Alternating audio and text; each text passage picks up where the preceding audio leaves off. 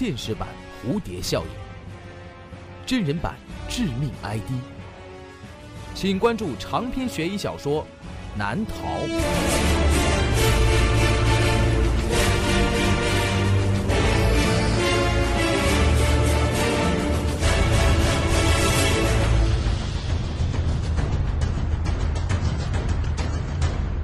当当、京东、淘宝网上书店均有销售。朱威创作，朱威讲故事。这是一个国际航班，小叶搭乘飞机回国。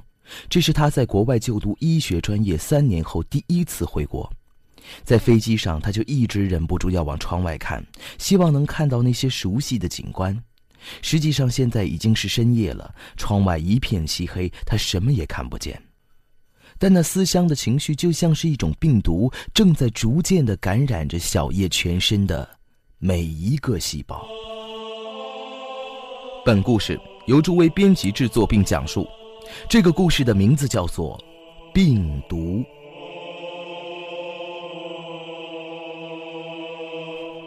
这时，机舱里的广播正在播报飞机即将降落的信息，并请乘客们在自己的位置上坐好，系好安全带。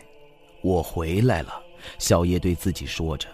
飞机停稳了，空乘人员在做舱内压力调试，然后打开舱门。紧接着，一声尖叫从舱门那边传了过来。小叶看到有几个穿着生化防护服的人走进了机舱。进来之后，二话不说就在机舱里引爆了几枚催泪弹。这些催泪弹中散发出的烟雾有麻醉的效果。没多久，小叶和整个飞机的乘客都被麻倒了。当小叶再次醒来的时候，他发现自己躺在一个独立的病房里。这间病房是封闭的，有一张床和一个洗手台。小叶首先去查看了一下这间病房的门，门是锁着的。他又转身回到了自己的床边，发现他的行李已经被密封了起来，上面还贴着“检疫完毕”的标签。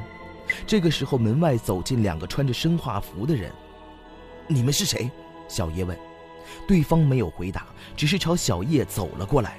然后他们抓住了小叶，小叶开始反抗，但是被进来的人注射了某种麻醉的药物，他很快的失去了知觉。睡梦中，小叶感觉自己好像是躺在手术台上，他能看见周围有几名穿着防护服的人在自己的身边忙碌着、交谈着，但是他的身体就是没有办法动弹。小叶再次醒过来的时候，他又被送回到了那间封闭的病房。小叶发现自己的胳膊上有被注射过的痕迹，他开始拼命地拍打着门，可是无论用什么样的方式，这个房间根本没有漏洞。小叶完全没有办法，他瘫坐在地上，劝说着自己一定要冷静。然后他努力地回忆着自己躺在手术台上的时候，那些穿着防护服的人交谈之中的内容。千万小心，不要让四号病毒在空气中传播。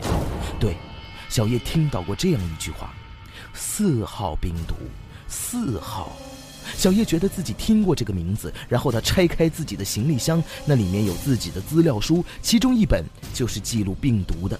小叶找到了，上面记录着四号病毒是一种威力很强的病毒，能够杀死百分之九十以上的生物。目前找不到克制这种病毒的方法。小叶合上了资料书，四号病毒，自己被感染了吗？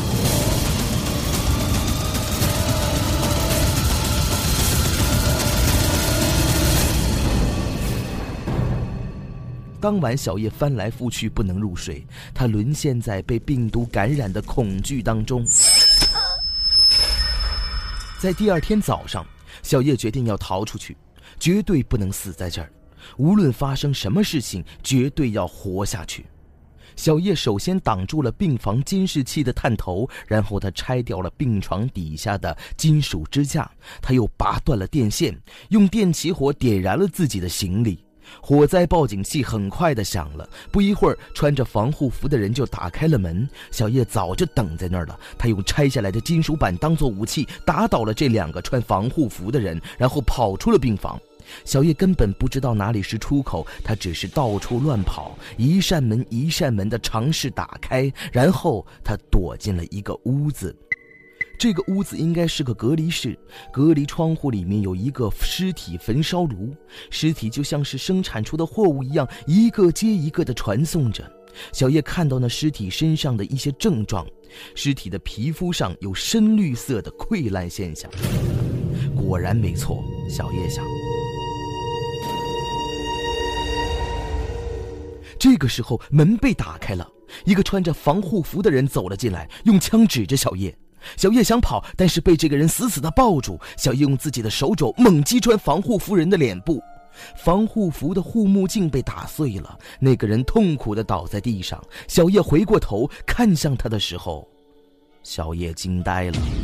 那个人的脸上已经有相当明显的深绿色溃烂现象。在你上飞机的时候，飞机还没有着陆，三个小时内，全球已经被这个。病毒迅速的蔓延，所以我们希望能够拯救那些还没有被感染的人，才将你们隔离了。那个穿着防护服的人说：“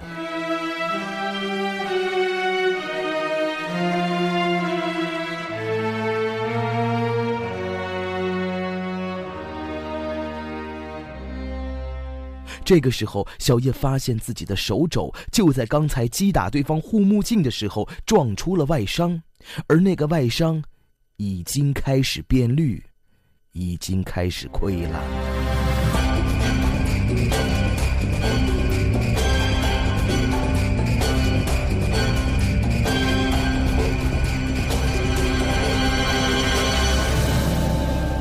好了，这就是我为您讲述的病毒的故事。